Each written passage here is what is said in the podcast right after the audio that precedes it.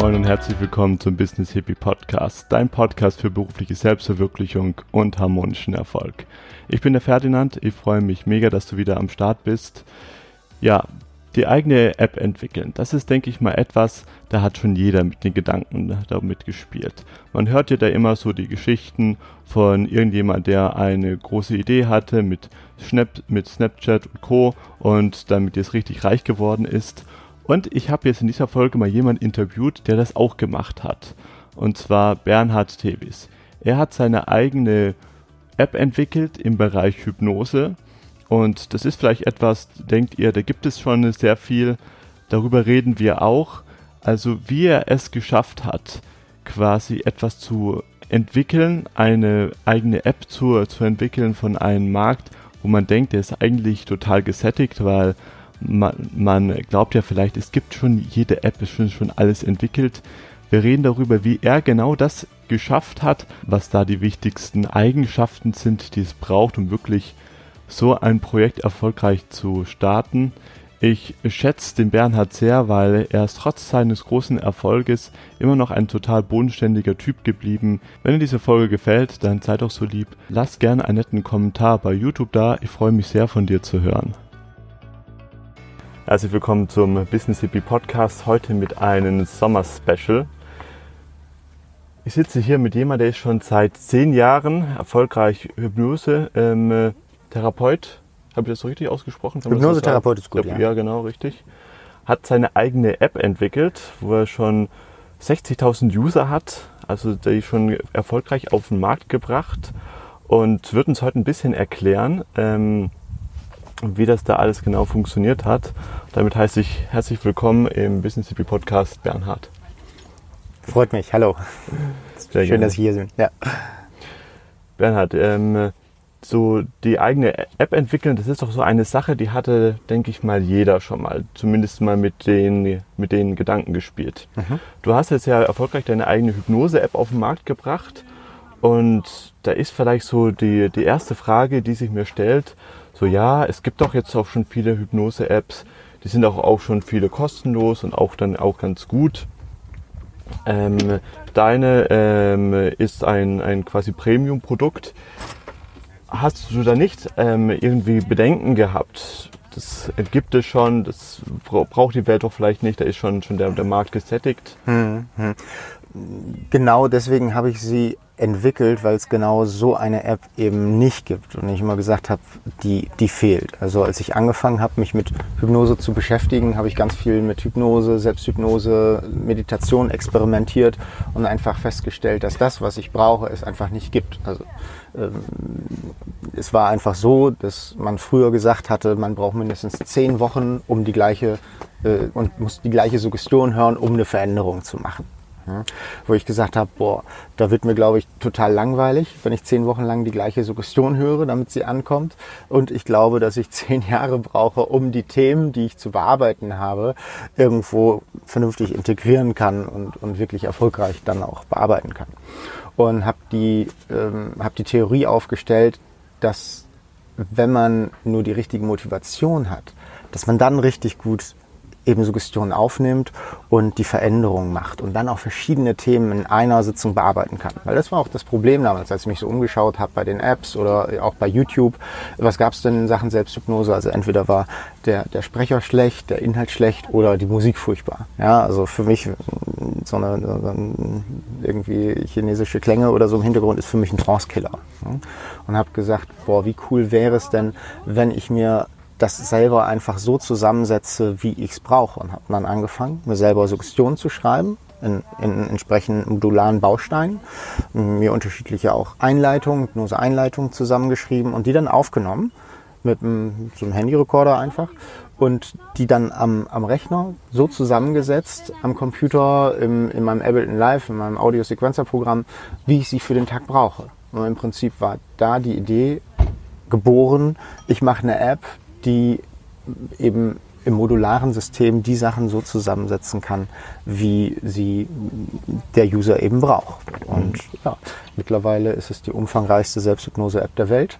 Über 500 Bausteine äh, haben wir mittlerweile drin. Die ist erschienen jetzt auch schon auf Englisch. Wir haben jetzt Spanisch im Kasten und ja, sind immer weiter am Wachsen gerade und äh, wollen natürlich die, die Hypnose insgesamt raus aus der Nische bekommen und ein bisschen mehr rein in den Mainstream, so wie es Meditation auch schon ist. Und den Leuten ähm, irgendwie vermitteln, hey, du kannst Sachen noch viel gezielter und direkter angehen mit Selbsthypnose als mit der Meditation.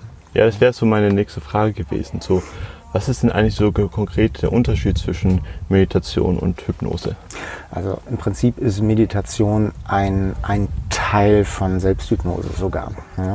Ich sage aber immer so schön, Meditation ist eher für die Quantität der Gedanken und die Selbsthypnose für die Qualität der Gedanken. Ja, also hat beides seine Berechtigung. Ist nur immer die Frage, was ist dein, was ist dein Ziel? Was möchtest du genau erreichen? Und wenn du sagst, hey, insgesamt ähm, möchtest du einfach ein bisschen runterfahren, dann ist natürlich Achtsamkeit äh, gerade als Technik natürlich super.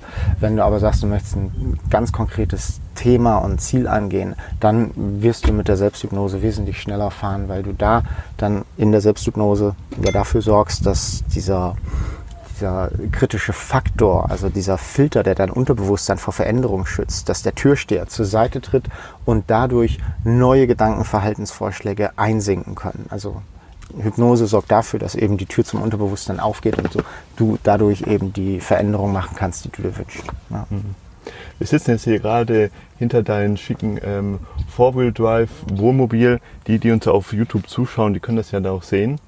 Äh, das heißt, du bist ja auch als digitaler Nomade unterwegs, arbeitest dann ganz, äh, ganz einfach ortsungebunden, hast da drin dein kleines Büro. Ich durfte ja vorher einmal, einmal reinschauen.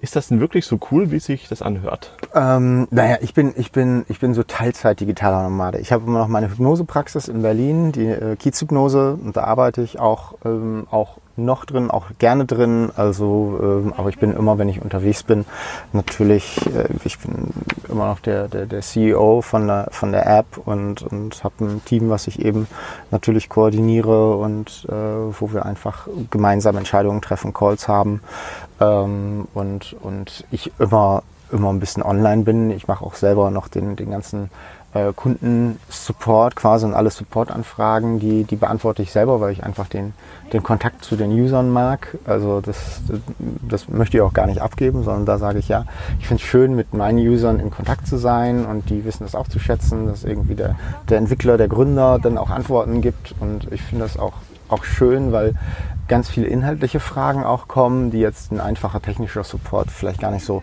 beantworten könnte, sondern eh auf mich verweisen müsste. So, wenn ich sage, hey, was ist denn für mein Thema vielleicht gut? Oder da gibt's dann äh, Vorschläge für, für neue Suggestionen. Jede Woche kommen irgendwie neue Anfragen für, für neue Suggestionsvorschläge, für neue Themen. Und dann kann ich dann natürlich viel, viel besser darauf eingehen. Das macht mir, macht mir auch Spaß. Jetzt stell dir mal vor, so vielleicht auch einer von unseren Zuhörern hat auch den Wunsch, den Wunsch oder die Idee, auch seine eigene App auf den Markt zu bringen. Mhm. Was würdest du denen für ein paar Tipps geben? Wie kann man damit starten? Auf was sollte man achten?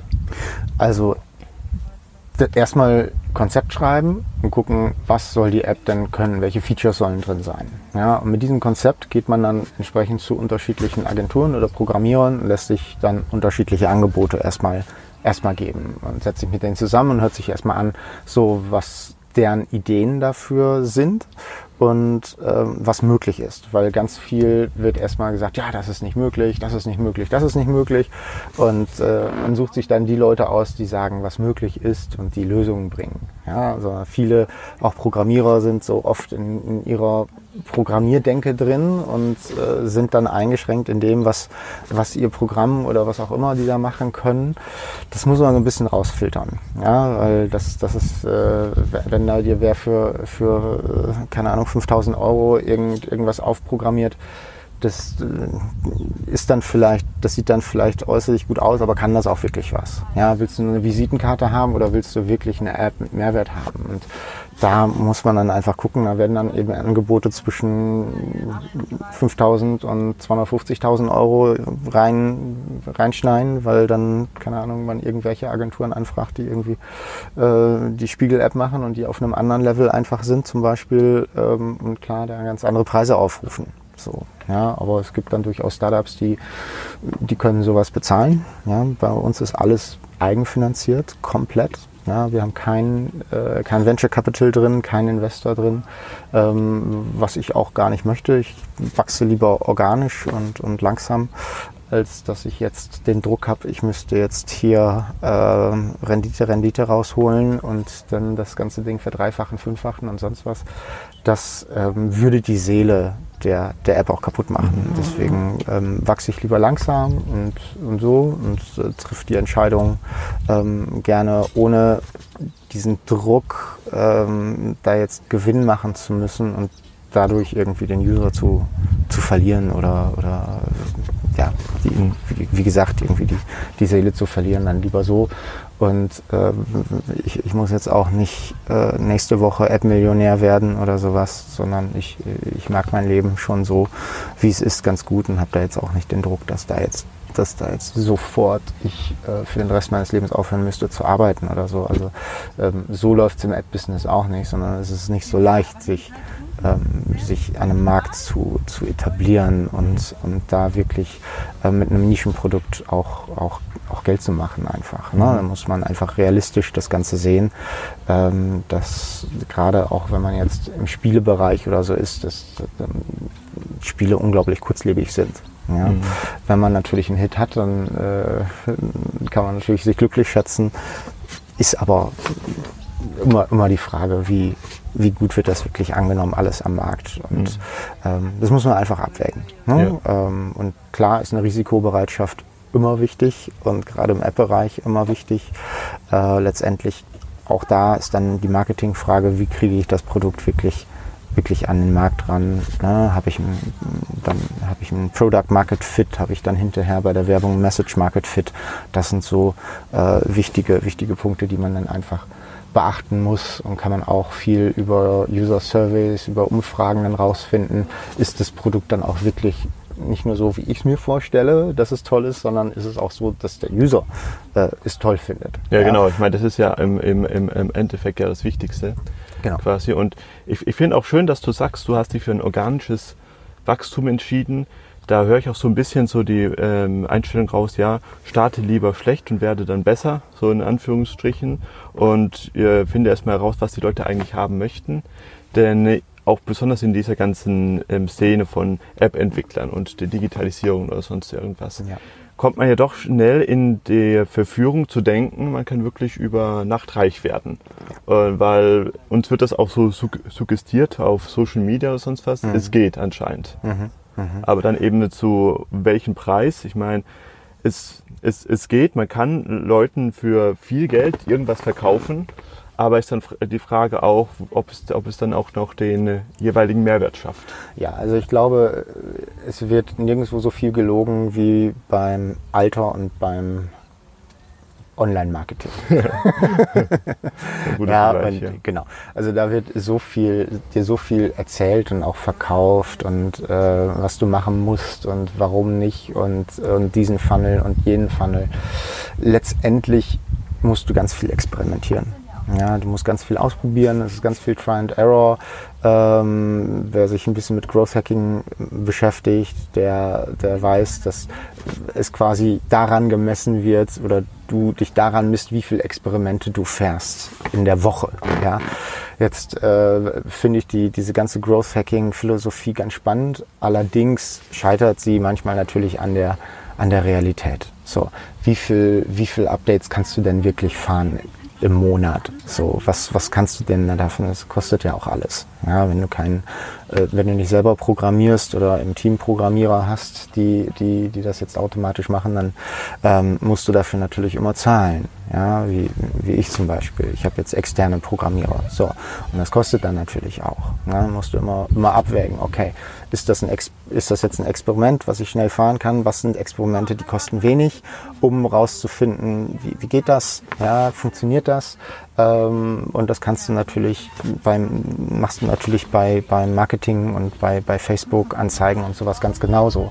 Ja, guckst, okay, welche, welche Themen springen an, welche nicht, vergleichst das mit den Themen, die gut in der App laufen und so. Also ähm, ja, viel Try and Error ist immer, immer, immer nötig, gerade, gerade im App-Bereich. Das, das finde ich jetzt sehr interessant, dass, dass, du das sagst, denn ich predige immer so meinen ähm, Klienten, ja, Try and Error kannst du machen, es dauert dann aber eben länger. Viel klüger ist es dir wirklich einen guten Mentor zu suchen, der eben schon da ist, wo du sein möchtest. Wenn du ein neues Produkt hast, wirst du keinen Mentor haben. So, ja, dann kannst du dir natürlich angucken, okay, wer ist denn da? Ah, Headspace. Ja, großartig. Okay, Headspace hat jetzt gerade die fünfte Runde nochmal 40 Millionen Euro äh, Venture eingesammelt. So, oder so. Ja, ähm, klar, kann man, kann man machen. Ähm, möcht, aber möchtest du das? Du hast ein ganz, du hast ein anderes Produkt und, und ein anderes Ding. Deswegen ist es da wichtig zu gucken, okay, was funktioniert bei uns? Ja, weil wir nicht eins zu eins die gleiche, die gleiche Nummer sind. Klar kann ich mir äh, einen Mentor suchen, aber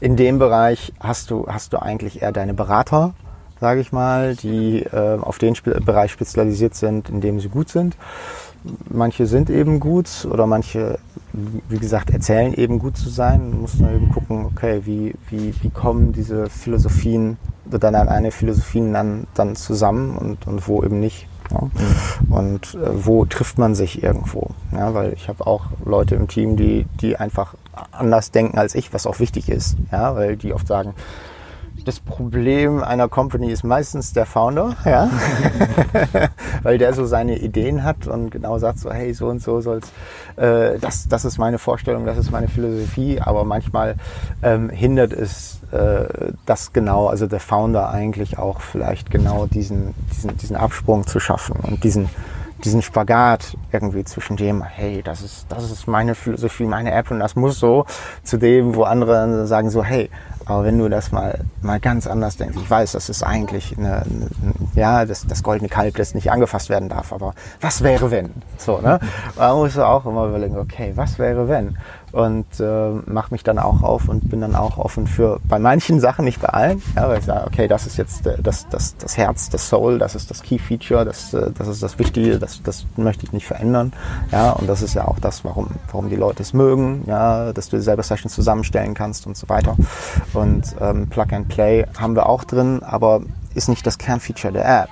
Ja, also ähm, die, die Hypnobox ist keine Quick-Fix, wo du jetzt auf den Knopf drückst und dann ist dein Problem weg, sondern da geht es darum, hey, beschäftige dich mit deinem Ding, ähm, guck, was willst du verändern, geh rein und, und, und individu individualisier es. Das, das, das, das ist der Kern und das möchte ich auch nicht verlieren. Mhm. Ja, das, ähm, klar, äh, aus einem Verkaufsaspekt wäre es vielleicht einfacher zu bewerben, so hey, das ist dein Thema, das ist der Quickfix. Zack. Ja, aber so ist es halt nicht. So ist es halt nicht. Ja, genau. Ja, genau. Ja, ja, Aus, aus Marketer-Sicht vielleicht ja, aber so, so ist es eben nicht. Genau. Ja.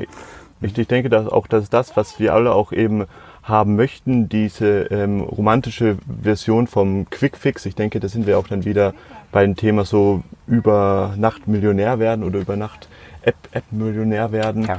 Und das ist ja auch das Schöne von der Digitalisierung. Wir leben ja auch in einer sehr großen Fülle wo wir eben diese wunderbaren Medien haben, das, das, das, das, im Smartphone und alles. Und es ist dann auch eben unsere Herausforderung, das auch so zu, zu dosieren, dass es auch für uns ähm, etwas bringt, dass es uns quasi etwas gibt und nicht nur etwas, etwas, etwas nimmt ja. im Sinne von ähm, Zeit. Ja. So gegen Ende vom Interview habe ich noch eine Frage, die stelle ich alle unseren Gästen. Äh, Bernhard, was heißt für dich harmonischer Erfolg? Boah, harmonischer Erfolg. Harmonischer Erfolg ist für mich das, was ich schon tue. Mich gut damit zu fühlen, ein Produkt zu haben, mit dem ich der Welt und den Menschen etwas Gutes tue und dabei Geld verdiene einfach auch ja, und davon leben kann. Das ist für mich harmonischer Erfolg. Ähm, ja, einfach aufzustehen und zu sagen, ja, cool, das, was ich mache, das, das macht mir Spaß, das, das, das gibt den Menschen was, das gibt dir was. Äh, und, und du bist mit vollem Herzen dabei und hast Bock, es weiterzuentwickeln, größer zu machen und mit Leuten zusammenzuarbeiten, die, die eben genauso Bock drauf haben und, und dahinter stehen. Und deswegen das Ding einfach Seele hat und, und, und Behälter. Sehr schön. Bernhard, wenn man jetzt ein bisschen mehr über deine Arbeit erfahren möchten oder ähm, wenn man sich auch für diese App ähm, interessiert, ja. wie heißt die und wo, wo, findet man die? Die Hypnobox findet man im App und Play Store. Einfach nach Hypnobox oder Hypnose suchen, dann taucht die äh, im Optimalfall als erstes auf. Ähm, oder hypnobox.de meine, meine Arbeit als Hypnosetherapeut kann man unter Kiezhypnose ähm, finden, kiez-hypnose.de oder einfach Kiezhypnose Berlin googeln. Dann, dann kann man einfach gucken, wie ich so arbeite, äh, was ich so mache oder wie man auch Termine bei mir kriegt. Ähm, genau. Wunderbar. Das werde ich alles runter in die Shownotes packen. Ich denke, wir haben jetzt da schon einen guten Einblick bekommen, wie auch schon so ein Prozess funktioniert, sich seine eigene App zu entwickeln und konnten so einen unseren da ein paar von unseren Zuhörern dazu einladen, auch da mal vielleicht auch zu träumen und zu sehen, wenn man ein bisschen Geduld hat und auch den, den Mut hat, wirklich neue Wege zu gehen, den Mut hat, auf Trial and Error zu machen, was ja auch sehr anstrengend ist, dass man dann auch wirklich dann sehr gut erfolgreich sein kann. Genau, einfach geduldig sein, auch die Durchstrecken durchstehen, Rückschläge durchstehen. Ähm, das, ist, das ist eben wichtig und dann eben strategisch gut weitermachen und, und, und weiter investieren, wenn möglich. Genau, ja. Ja, ein, ein, sehr schönes Schlusswort. Bernhard, vielen Dank für deine Zeit. Dankeschön. Mhm. Ja, danke für das Interview. Tschüss. Danke, dass du diese Folge bis ganz zum Schluss zugehört hast oder angehört hast. Ich möchte dir noch ein Angebot machen. Ich selbst, ich begleite Menschen dahin, in ihre berufliche Selbstverwirklichung zu kommen. Das mache ich mit einem recht intensiven One-to-One-Coaching und dafür kannst du dich gerne bewerben bei mir für eine kostenfreie Beratungssession. Einfach auf meine Webseite fernand-otto.com. Da werde ich mir für dich Zeit nehmen und gemeinsam besprechen wir dann deine nächsten Schritte. Bis dahin freue ich mich sehr, dich das nächste Mal nächsten Dienstag wieder begrüßen zu dürfen. Let the magic happen, dein Ferdinand.